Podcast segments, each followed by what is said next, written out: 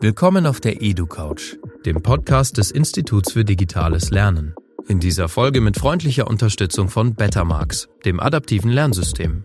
Auf der EduCouch diskutieren wir über Bildung mit Menschen, die etwas zu sagen haben, die eine digitale Zukunft gestalten wollen, die der Gesellschaft den Spiegel vorhalten.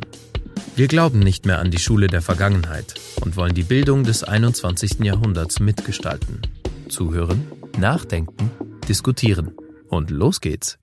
Herzlich willkommen auf der EduCouch. Heute mit einem der umtriebigsten und wohl auch bekanntesten Köpfe der deutschen EdTech-Szene. Jemand, der bereits 2008 davon überzeugt war, dass die Zukunft der Bildung digital sein wird. Herzlich willkommen, Stefan Bayer, Gründer und Geschäftsführer von Sofatutor. Hallo, schön, dass ich hier sein darf. Erste Frage gleich. Der Unternehmer Stefan Bayer bringt heute Bildung in die Kinderzimmer der Republik. Wie dürfen wir uns den Schüler Stefan Bayer vorstellen? Schon damals derjenige, der bei der Referatsvergabe als erster den Finger gehoben hat oder ganz anders? Der, der bei Referatsvergaben gesagt hat, äh, hey, kann ich auch ein Video machen? Ich bin etwas schüchtern und äh, dann äh, der Einzige, der immer mit dem Videoschnittprogramm, äh, damals war es so ein großes analoges System äh, bei uns in der Mediathek, der Einzige, der da nachmittags saß und irgendwas zusammengeschnitten hat, mh, mm, mit den Kameras des Medienzentrums vertraut war, Zeitzeugen, äh, Holocaust-Zeitzeugen-Interviews gemacht hat, die noch heute an der Schule gezeigt werden. Mh, also Medien interessiert, der in der Theatergruppe war äh, und der äh, viele Schulprojekttage auch für andere Schulen im Umkreis organisiert hat. Das war quasi meine erste Gründung. Also viel anderes Zeug als klassisch Deutsch, Mathe, Englisch machen. Ähm, Schülersprecher war ich auch mal. Ähm, meine Lehrer haben gesagt, ich bin ein sehr unbequemer Schüler gewesen ähm, und musste ähm, ganz oft auch erstmal ausschlafen, die ersten zwei, drei Stunden. Äh, mich hat man immer in die erste Reihe verfrachtet, weil ich zu viel gequatscht habe und dann lag dann oft in der ersten Reihe mein Kopf einfach auf der Bank. Ich konnte dann trotzdem antworten, äh, wenn man mich gefragt hat, aber äh, Sichtkontakt ging dann immer erst ab der dritten Stunde am meisten Spaß gemacht haben mir Geschichte und Geografie, die ich unter anderem auch als Leistungskurse hatte, weil man da so ein bisschen quatschen konnte und die Welt verstehen konnte. Deswegen habe ich dann mhm. später auch Soziologie und Politik studiert. Und was ich äh, im Nachhinein so bereue, ist, dass ich dann zum Abitur hin mh, mm, eigentlich alles nochmal neu lernen musste, weil mich so dieses strukturierte Lernen nie begeistert hat und ich wirklich für mein Physikabitur eigentlich alles nochmal neu gelernt habe mit äh, den entsprechenden Lehrwerken damals, äh, mit Abitur, Musterübungen, Musterklausuren vom Abitur und mit zwei Wochen Zeit im Keller meiner Eltern und dann tatsächlich auch eine Eins geschrieben habe. Und das Gute, was daraus entstand, war diese Überzeugung, autodidaktisch kann ich wahnsinnig viel lernen. Das ist das ja auch ist ein. Alles schon angelegt, was du nachher gebraucht hast. Ja, verrückterweise schon, ja. Also dieses, äh, diese Idee mit Lernpostern und Büchern, mir Sachen selbst beibringen, das mussten dann halt auch sehr schülernahe Bücher sein. Das war dann nicht das Lehrwerk, das waren dann oft eben so Lernhilfen. Äh, da entstanden schon viele Dinge, die dann zu Sofatutor geführt haben. Diese Liebe zum Video, diese Liebe zum Filmen machen, ähm, dieses, ja, die Liebe zum Autodidaktischen, zum Schülernahen Erklären, das kam alles auch in meiner Schulzeit schon so irgendwie hoch, ja. Mhm. Wir springen gleich einen ganz großen Schritt weiter ähm, da der Punkt für euch wahrscheinlich derzeit auch relativ zentral sein dürfte, gleich als nächstes die normalerweise eher später kommende, aber obligatorische Corona-Frage. Was ist bei euch passiert, seitdem die ersten Schulen geschlossen wurden? Also erstmal initial, Panik, freudige Erwartung, wilder Aktionismus und was ist seitdem daraus entstanden? Also du sprichst ja jetzt mit mir in einer Zeit, in der ich mir zum ersten Mal etwas freinehme und äh, nicht, nicht ganz äh, meine 60 Stunden die Woche arbeite und in, in Elternteilzeit bin und auch nicht gerade in Deutschland für einige Tage. Hm, davor habe ich eigentlich durchgearbeitet seit Ausbruch der Pandemie. Hm, am Anfang haben mich viele Politiker kennengelernt als den Nervsack, der ständig anruft und sagt, jetzt, jetzt, jetzt. Ja, die Schulen sind doch zu äh, und wir haben doch Sofa-Tutor und äh, ich will nicht mal Geld dafür. Bitte lassen Sie uns ein Pilotprojekt starten. Ja. Oder habt ihr was Besseres? Frage. Oder habt ihr was Besseres? Fragezeichen. Ja. Habt ihr nicht? Okay. Und äh, Pilotprojekt wollt ihr auch nicht. Okay, na, dann höre ich irgendwann mal auf zu nerven. Aber Gott sei Dank fand dann eben äh, das Thema extrem viel Anklang in der Öffentlichkeit.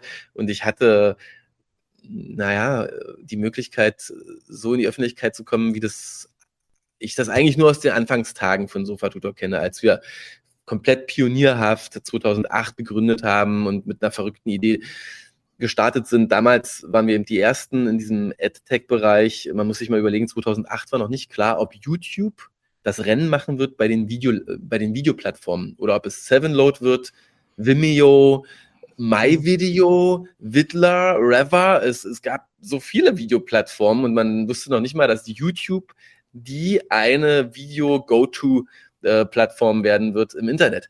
Hm. Und äh, da sind wir eben losgelaufen, haben gesagt, Lernvideos sind das nächste große Ding. Und das war damals eben so ein, äh, ein wahnsinniger Rausch und den hatten wir jetzt eben durch die Pandemie nochmal, weil wirklich extrem viel Öffentlichkeit auf, auf uns aufmerksam wurde. Das gipfelte dann darin, dass Angela Merkel mit mir ähm, sprechen wollte zu digitalem Lernen zum Beispiel. Ne? Und äh, irgendwie entstand dann eben dieser Sog. Ja, die Nachfrage äh, äh, ging stark nach oben. Äh, Im Team war natürlich wahnsinnig viel Energie. Wir haben überlegt, was müssen wir denn jetzt genau noch tun, an unserem Produkt, an unserem Angebot, dass der Pandemie äh, etwas die Schärfe nimmt und, und, und einfach auch hilft. Und natürlich Interview, Interview, Interview, Wachstum einstellen, überlegen, wie sehen die nächsten Jahre aus. Ja, das war eine völlig verrückte Zeit, muss ich sagen. In der Zeit bin ich auch noch Papa geworden und oh, äh, die Firma ging in Remote äh, und, äh, und hat sich äh, von der Mitarbeiterzahl knapp verdoppelt. Also es war wirklich, äh, es war wirklich super intensiv und wie das eben im Leben so ist, ja, äh, das hält, das ist kein Marathon mehr gewesen, den laufe ich gerne, aber das war äh, ein Marathon äh, mit, mit zu viel Speed und irgendwann musste ich eben auch mal sagen, ich erhole mich kurz, äh, damit ich dann weiterhin Vollgas geben kann. Trotzdem gleich die Anschlussfrage daran. Ähm, was glaubst du, welche mittel- und langfristigen Wirkungen wird der, ich nenne es jetzt mal, der Corona-Schulschock wohl haben. Mhm. Wird der digitale Hype wieder in sich zusammenfallen, wenn die Bundesgelder nicht mehr fließen und das Thema wieder aus den Schlagzeilen verschwunden ist und natürlich einfach jemand wie Angela Merkel einfach nicht mehr wissen will, was digitale Bildung oder so ist? Oder stehen wir am Anfang von was völlig Neuem? Das geht also nicht mehr weg. Was wäre da deine mhm. Prognose? Ich glaube nicht äh, daran, dass in Deutschland der, also wir sind ja in vielen Bereichen in Deutschland nicht sehr digitalisierungsaffin. Also Du kannst dir auch die Stahlindustrie angucken, äh, die wird auch äh, weltweit ausgelacht, wie undigital sie ist in Deutschland. Äh, unsere Autobauer versuchen jetzt ganz, ganz schnell ne, ähm, etwas äh, digitaler zu werden, aber eben ähm, der öffentliche Sektor und Schule, äh, ich glaube nicht an diesen Lichtschalter, der jetzt plötzlich umgelegt wurde und plötzlich wollen alle nur noch Digitales. Ja, ich dafür glaube ich auch zu viel in den letzten Monaten eben gesehen und erlebt, aber ich glaube schon, dass ähm, man zumindest nicht mehr darüber diskutiert, ob digital überhaupt sinnvoll ist oder nicht. Hm, also hier gibt es einige weniger präsente Zweifler. Äh, viele reden jetzt darüber, wie digitalisiert werden soll. Viele denken auch, wir machen jetzt mal schnell den übernächsten Schritt äh, vor dem nächsten und überholen andere Länder ohne einzuholen, gehen direkt auf adaptives Lernen, versuchen, äh, keine Ahnung, mit Geräten zu arbeiten, die selbst in anderen Ländern noch nicht erprobt sind und äh, ähm, ich habe da das Gefühl, da müssen wir so ein bisschen aufpassen. Äh, ich glaube aber auch, dass die Bürokratie und äh, die Demokratie und die Trägheit des öffentlichen Sektors auch dazu führen werden, dass wir keine zu aktionistischen, superschnellen Schritte machen werden. Hm, nur ist das Thema jetzt überall auf der Agenda. Äh, dort, wo man gemerkt hat, dass das noch eine Weile dauert, bis das Glasfaserkabel an der Schule ist, hat man da jetzt ein bisschen mehr Gas gegeben. Das ist nun mal ja auch die Basis für vieles. Ähm, und ich glaube, schrittweise wird sich das Digitalthema weiter durchsetzen, aber gemächlich in einem Tempo, in dem also auch andere darauf reagieren können, sprich die Schulbuchverlage, in einem Tempo, in dem die ganzen AdTech-Startups auch darauf reagieren können und sich vorbereiten. Und das ist ja sicherlich auch nicht das Schlechteste. Nur äh, muss man sich einmal klar machen, dass andere Länder bedeutend schneller waren. Deren Ausgangsgeschwindigkeit war schon schneller äh, vor der Pandemie und die haben nochmal einen draufgelegt während der Pandemie. Also der Modernisierungsrückstau, den wir schon hatten, der bleibt auf jeden Fall. Ja. Der Rückstand im Vergleich zum internationalen Durchschnitt nur mal, ja, zum OECD-Durchschnitt, der wird mindestens bleiben, den holen wir nicht auf. Ja, ich gebe dir da recht. ähm, ich gehe eine Ebene höher. Was müsste sich denn in Deutschland ändern, damit wir ein bisschen aufholen könnten auf technologischer, mentaler, politischer, gesellschaftlicher, was auch immer Ebene? Was wären deiner Meinung nach die zentralen Stellschrauben, um ein bisschen Rückstand auch aufholen zu können? Äh, ich glaube erstmal, wir müssen mehr Geld ins System geben. Ja, damit fängt sicher alles an mit äh, der ungemütlichen Diskussion in Zeiten besonders belasteter äh, öffentlicher Haushalte jetzt auch noch zu kommen und zu sagen, wir hauen ähm, eben nicht fünf Milliarden alle fünf Jahre raus, sondern eher zwei bis drei Milliarden jedes Jahr, um das System lang, na, langfristig äh, zu digitalisieren. Ja. Wir sind in Deutschland ungefähr mit ähm, 50 Euro pro Schülerkopf pro Jahr ausgestattet, was so hm. Lernmaterialien angeht, zu denen auch das Digitale gehört. In unserem Nachbarland, den Niederlanden, sind das 300 Euro. Ja, und das ist, äh, das ist schon ein krasser Unterschied, aber es geht am Ende auch, es geht am Ende auch, ja, äh, diese 300 Euro pro Schüler zusammenzukriegen. Denn wir setzen das mal ins Verhältnis zu, was Schulgebäude und Lehrerpersonalkosten so ausmachen, ja das sind eher ähm, 6.000 bis 10.000 Euro pro Schüler pro Jahr. 6.000 bis 10.000 Euro pro Schüler pro Jahr für das klassische Unterrichten, ins Schulgebäude gehen, aufs Klo gehen, Heizung anstellen, Sport machen in der Turnhalle. Ja. Äh, dagegen sind 50 Euro für alle Lehrmaterialien doch ein Witz. Und selbst 300 Euro wären ein Witz. Ja. Also es geht nicht darum, dass wir unsere Bildungsausgaben hier verdoppeln müssen. Wir müssen ja auch nicht um 10 Prozent nach oben fahren, ja, sondern um wenige Prozentpunkte steigern äh, und damit vieles ins Rollen bringen, nämlich ein echtes Ökosystem von Anbietern, bauen. Wir müssen die Schulen autonomer machen, ja, die Schulen mit ihrer Nachfrage, mit ihrer sehr individuellen Nachfrage, die wissen am besten, was sie brauchen. Und das sehen wir in jedem System, das sehen wir in den USA, das sehen wir in Skandinavien, das sehen wir in Osteuropa, das sehen wir in Asien, das sehen wir auch in Großbritannien sehr stark in den letzten Jahren. Das Dezentrale gewinnt am Ende auf der Welt. Das Dezentrale produziert die kreativsten Ideen, die passendsten Lösungen, äh, und wir werden nicht weit kommen, wenn wir immer hingehen und sagen, wir müssen ein System, eine Plattform für die ganze Bundesrepublik finden. Dafür sind die Schulen doch zu unterschiedlich. Sie sind unterschiedlich in dem, was sie brauchen, in der Art, wie ihre Schüler sind, aber sie sind auch sehr unterschiedlich in den Ausgangspunkten, an denen sie gerade stehen. Als es den Digitalpakt frisch gab, da hat das Bundesland Bremen gesagt, sorry, wir haben das alles schon. Wir haben Glasfaser, wir haben ein Lernmanagementsystem, wir haben die Geräte an den Schulen. Ihr habt den Digitalpakt an uns vorbeigebaut. Wir würden uns freuen in Bremen, wenn wir Sofatutor kaufen könnten mit diesem Geld. Ach so, nee, das geht nicht. Das hat der Bund nicht vorgesehen. Ja? Also hier hat man mit diesem hm. Flickenteppich mhm. zu arbeiten. Ja? Und aus meiner Sicht müssen wir da einmal hingehen und durch den Schmerz gehen und sagen, lass uns die Schulen autonomer machen. Das passiert in manchen Ländern gerade ganz spannend mit den Corona-Aufholgeldern. Ja, da gab es jetzt zwei Milliarden Euro, die vom mhm. Bund verschiedenen Länder flossen. Über Umsatzsteuerpunkte lief das. Und dann ging es aber doch am Ende alles in die Kultusministerien und die haben dann pro Land entschieden, wie wollen wir denn dieses Geld ausgeben? Ja, und es gibt Länder, die haben gesagt, wir flexibilisieren das so stark, dass die Schulen selbst zum ersten Mal in der Menschheitsgeschichte Deutschlands, äh, in der Geschichte der digitalen Schule, ja, äh, können Schulen nun flexibel über relativ große Budgets entscheiden. Ja, und eben doch so äh, mal sagen, wir probieren das da mal aus mit diesen Geräten oder mit diesen Anbietern und gucken mal, ob das uns im, im, in den Ergebnissen am Ende nach vorn bringt. Äh, das ist natürlich ein Riesensprung, sehr temporär und wir müssen daraus lernen. Ne? Das da habe ich sehr viel gequatscht. Ich hoffe, da waren ein paar Punkte dabei, die dich interessiert da, haben. Da waren äh, wahnsinnig viele Stichworte dabei, die mich alle zu der nächsten Frage bringen von, ich habe vorher schon Schulbuchverlage gehört und irgendwie dezentral und so weiter. Ihr mhm. seid ja neben einigen anderen Playern von Bettermarks bis Simple Club oder auch solchen großen Playern wie die Telekom einer der bedeutenden Angreifer der klassischen Bildungsverlage, muss man ja so mhm. sagen. Was ist deine Prognose? Wie wird sich der Markt verändern? Wie lange werden die Verlage dem Druck noch standhalten? Oder anders gefragt, wann glaubst du, werdet ihr die Konkursmasse des ersten Verlags aufkaufen oder ist da, wäre da eh kein Interesse dran an den Resten? Hm.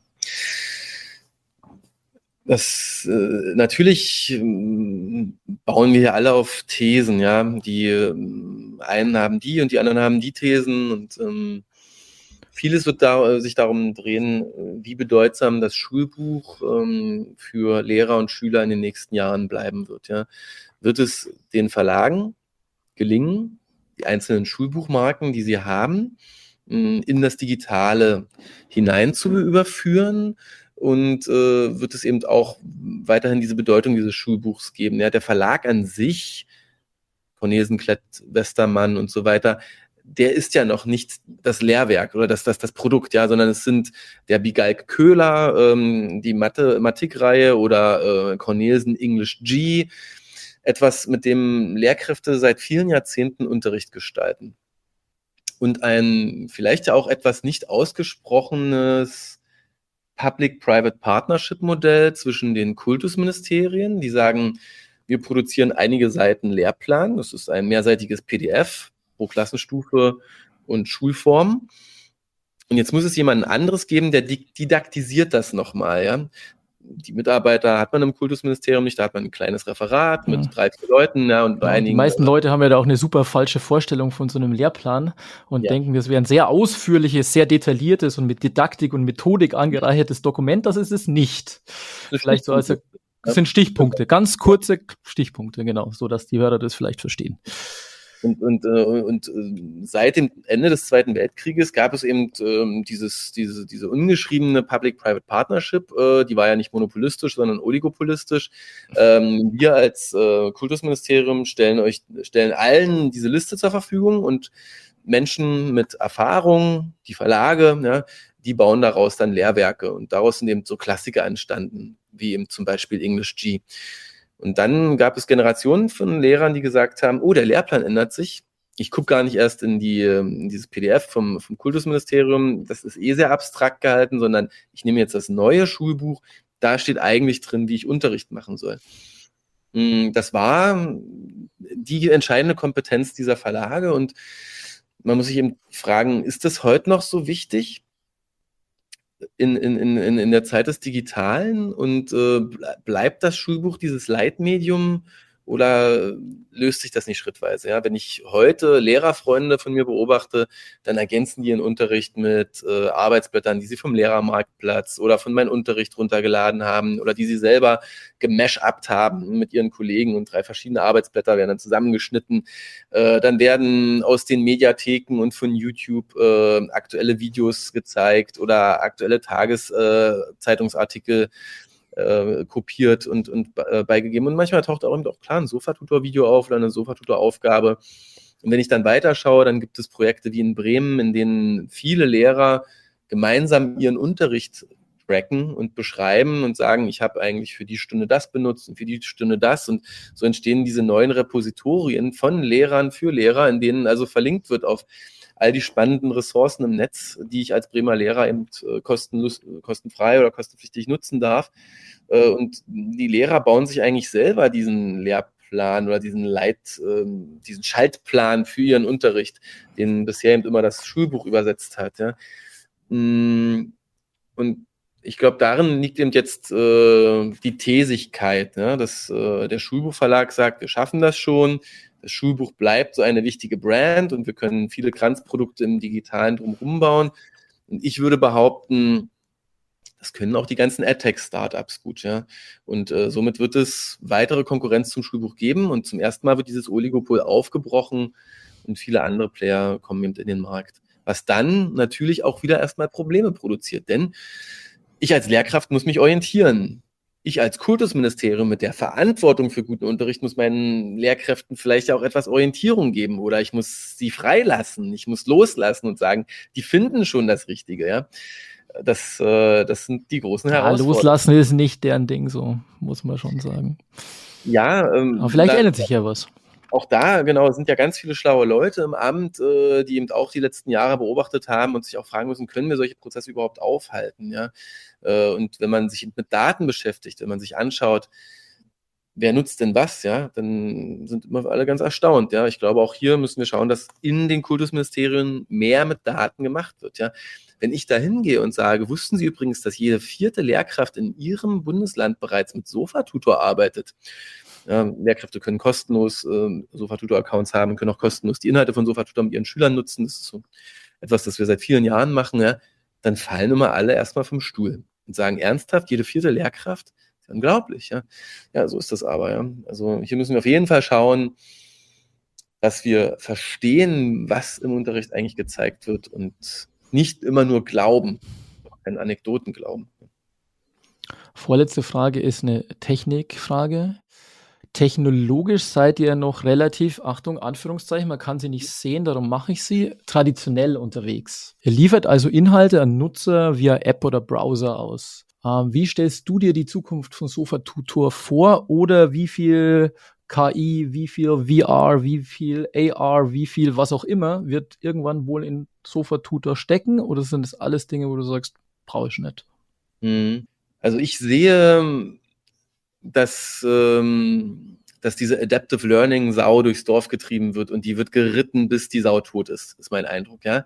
Äh, dieser abstrakte Gedanke, wir könnten dem Lehrer die Arbeit ja so stark erleichtern, dass er sich nicht mal mehr mit der Kuratierung der Inhalte beschäftigen muss, sondern äh, der Lehrpfad des Schülers kuratiert sich auch noch von selbst. Wenn ich mit Lehrern spreche, dann erlebe ich, ein ganz anderes Bild. Äh, dann sehe ich erstmal, dass die Adaptive Learning Piloten, die gemacht wurden, häufig auch wieder abgestellt wurden. Und dann erlebe ich auch, dass die Lehrer, mit denen wir reden, dass die sagen, das ist einer der größten, eines der größten, ähm, wie würde man sagen auf Deutsch, ich habe jetzt nur das, der Begriff, den Begriff Joy im Kopf. Ja, es macht mir mit am meisten Spaß am Lehrerjob, mir zu überlegen, wie ich meine Klasse morgen wieder begeistere zu einem Thema. Es macht mir mit mhm. am meisten Spaß am Lehrerjob zu sagen, der Florian Findest in der letzten Reihe, äh, den müsste ich noch mal kriegen. Äh, der hatte bei dem, äh, bei dem Thema mit den Atomkraftwerken hat er wahnsinnig aufgepasst und dann hat er aber wieder bei den Satellitenumlauf, Satellitenumlaufbahnen hat er abgeschaltet. Ich muss den irgendwie noch mal catchen, ja. Und dass es eben Teil des Lehrerspaßes ist, äh, sich zu überlegen, wie ich meine Klasse fördere und fordere. Und äh, ich glaube viel mehr technologisch an super sauber aufbereitete Lehrer-Cockpits. Also ganz klar erkennen, wo steht jeder Schüler. Und zwar erkennen, bevor ich die Klassenarbeit schreibe, bevor die Noten fürs Zeugnis gesetzt werden, erkennen können, wer braucht noch welche Förderung. Und ähm, dann könnte ich ein bisschen schauen, ob ich da einige Recommendations einbaue. Aber ich glaube nicht an den Autopiloten, weil ich damit dann auch wirklich den Lehrerjob nochmal massiv verändere. Und. Schulkultur hm. ist in keinem Land auf der Welt an dem Punkt, dass Lehrer das wollen. Auch nicht ich in Ich glaube tatsächlich, dass die meisten adaptiv Systeme oder die das ernsthaft denken. Wir arbeiten tatsächlich auch an so einem Konzept gerade. Mhm in keiner Weise den Lehrer ersetzen wollen, sondern diese diagnostischen Elemente äh, stärker und die kommunikativen dadurch äh, stärker machen wollen, so dass ich als Lehrer eben besser weiß, an welcher Stelle Schüler stehen und sie dann eben genau mit diesem Joy-Teil, den du gerade angesprochen hast, wieder ganz konsequent einholen kann und diesen Kreativteil dadurch ausbauen können. So würde ja. ich das jetzt adaptive eher mhm. verstehen. Mhm. Allerdings an den Unterrichtautomaten, der wäre, ähm, glaube ich, in jeder Hinsicht unverkäuflich. Ja.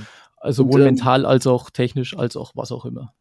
Und wir müssen, wenn wir wirklich von, von KI reden, ja, äh, oder von, von echtem Data Mining auch nur mhm. ja, reden würden, ja, was ja dann nochmal eine ganz abgeschwächtere Version ist und meist in denselben Topf geworfen wird, wenn man von künstlicher Intelligenz spricht, müssen wir wirklich sagen, das gelingt momentan fast niemandem auf der Welt. Auch in großen homogenen Bildungssystemen gelingt es nicht, äh, auf Schülerdatenbasis besonders viel sag ich mal, Machine Learning zu machen oder aus äh, von Schülern generierten Daten extrem viel zu erheben. Ja, was funktioniert, ist händisch, redaktionell erstellte mhm. Result Sets.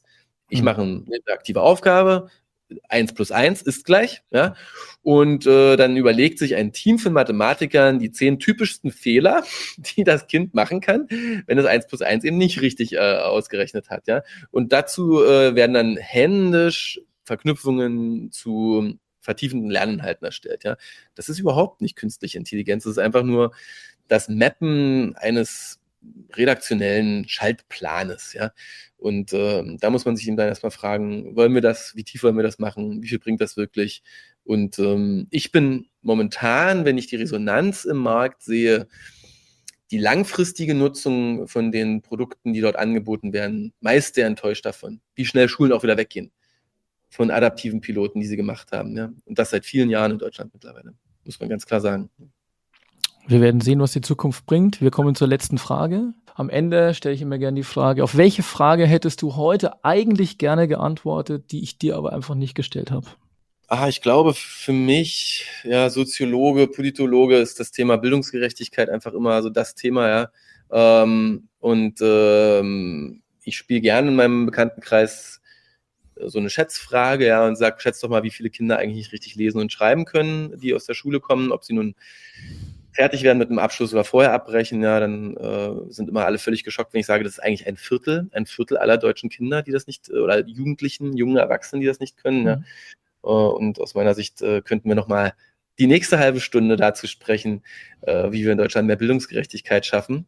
Mm, das muss auch gar nicht mit Digitalem zu tun haben, sondern es geht einfach aus meiner Sicht darum, welche Stakeholder wieder abholen müssen und aus meiner Sicht, wie viel wichtiger die Rolle des Kultusministers sein müsste, als sie momentan ist. Ja? Wenn ich mir anschaue, äh, die äh, äh, Bundeslandregierung, wer sind da so die, die, die, die Top-Player, dann ist das immer äh, Justiz, Finanzen, Wirtschaft, Verkehr, ja. Und Bildung kommt immer ganz hinten. Und ich glaube, wir arbeiten völlig falsch mit dem Rohstoff äh, Mensch und Bildung äh, und äh, müssten schauen, dass die mächtigsten Kultusminister in diesem Land die mächtigsten Minister, Entschuldigung, die Kultusminister werden und dass auch die Ministerpräsidenten Bildung ganz anders aufhängen, als sie es momentan tun.